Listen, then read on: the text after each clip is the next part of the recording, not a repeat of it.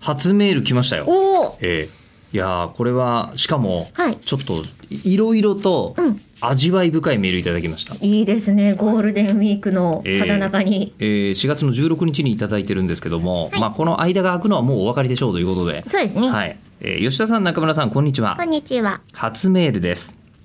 東京で就職したばかりのうん。中国人です中国の方なんですよ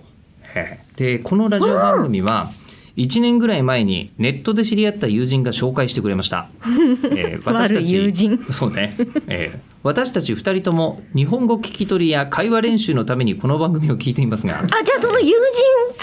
さんも、じゃあそういうことですね そういうことか。うん。本格雑談のおかげで、えー友人とのおしゃべりの話題が増えま した。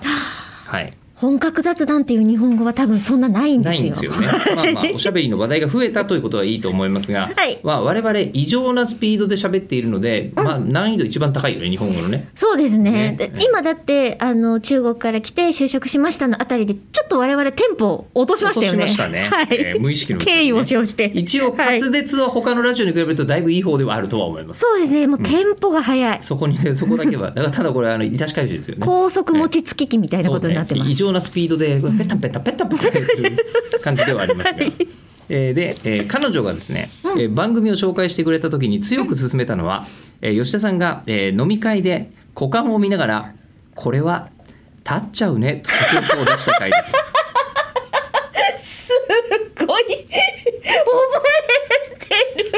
これね一個衝撃の事実をお伝えしてもいいですか、はいあんまりよく覚えてないんです けどでし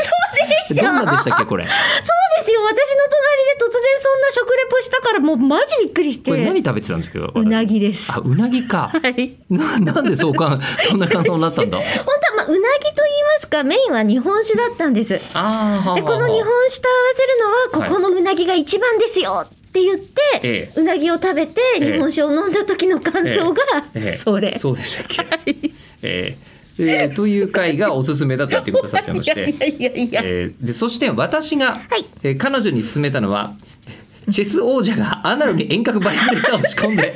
AI から指令を受けた回ですいやいやいやいや。